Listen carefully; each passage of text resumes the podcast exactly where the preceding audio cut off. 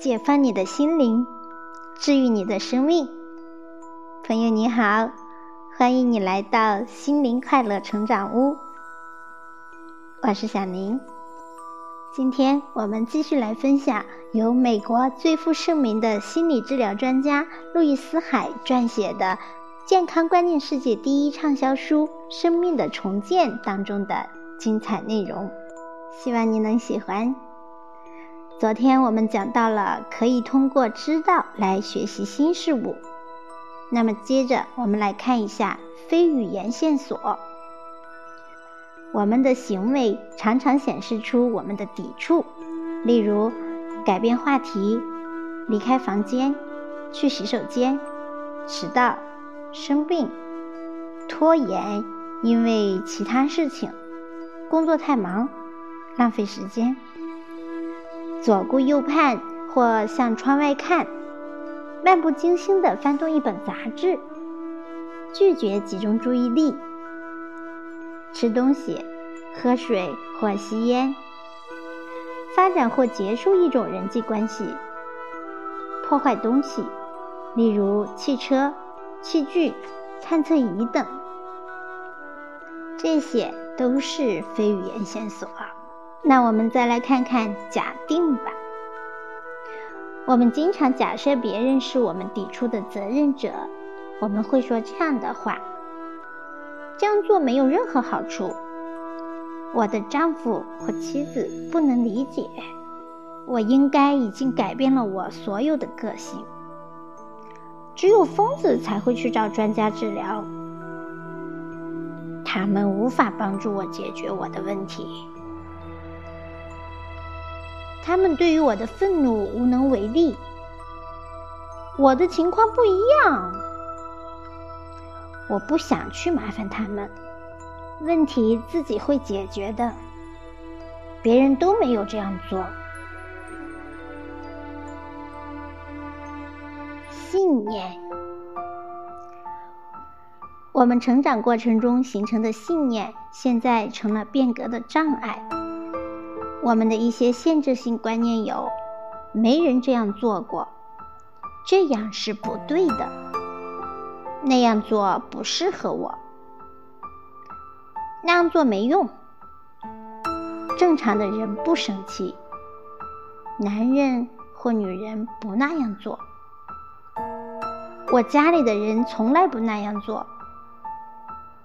爱情不是为我准备的。开车去太远了，太多了做不完，太贵了。用的时间太长了，我不相信他。我不是那种人。他们，我们把主宰自己的力量给了别人，用这个作为我们拒绝改变的借口。我们有这些想法。上帝不赞成。我在等着那颗星星说同意。环境不允许，他们不让我改变。我没有合适的老师、书、班级或工具。我的医生不让我做。我没有业余时间。我不想挨他们骂。都是他们的错，他们应当先改变。我一得到，我就会去做。你不懂，他们不懂。我不想伤害他们，这与我所受的教育相违背，这与我所信仰的宗教相违背，这与我的人生哲学相违背。自我概念，我们自我认识的信念使我们拒绝改变，或限制了我们的改变。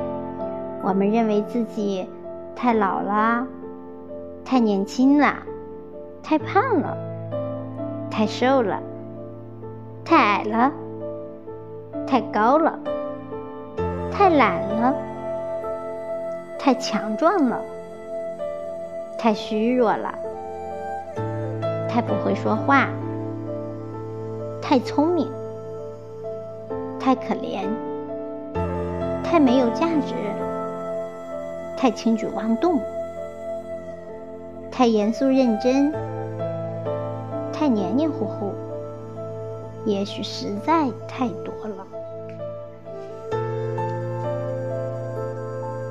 下面再来看一看我们的拖延策略。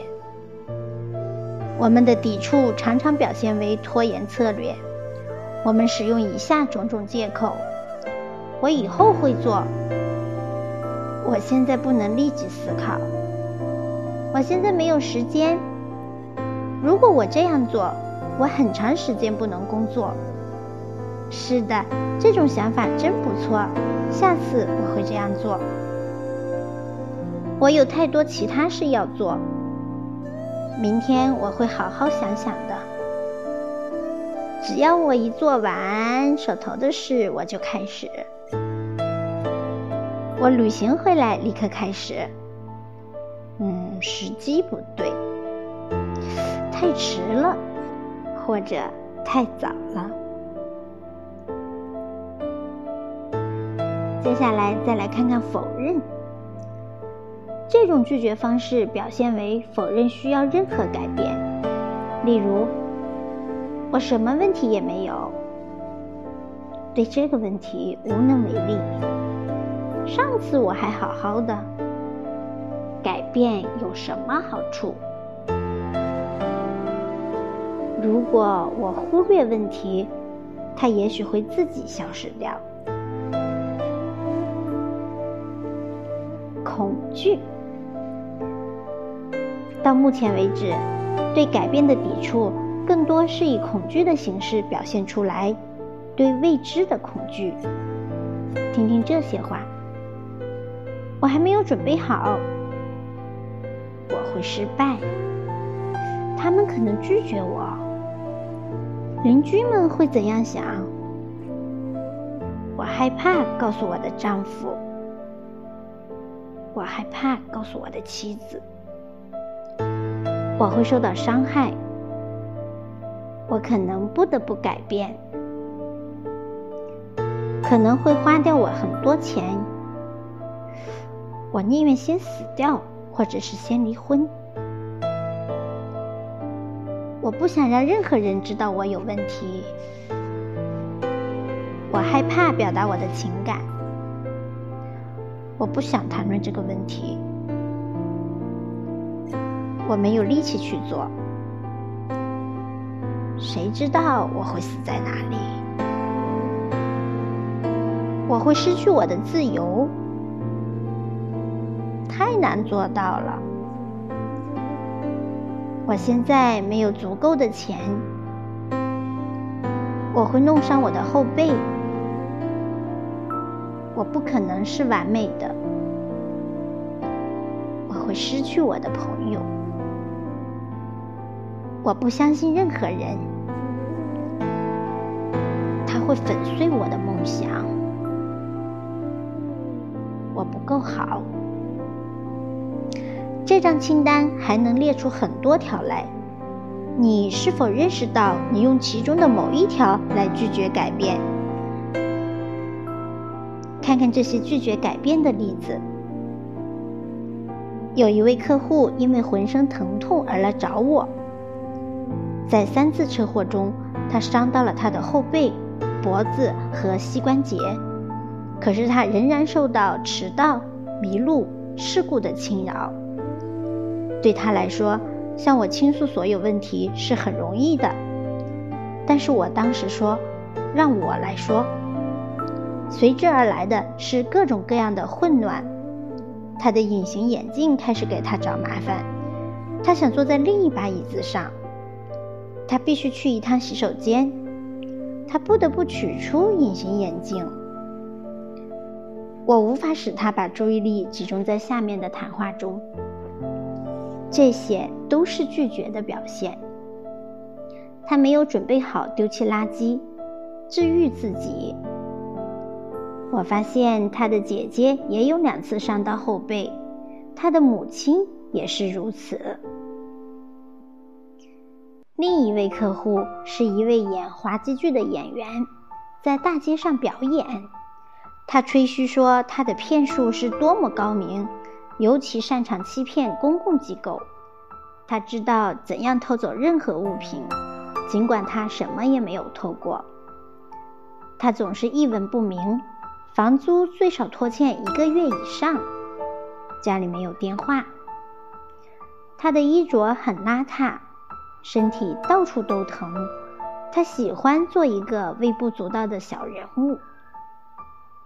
他的理念是，除非他遇到什么好事，否则他不会停止欺骗。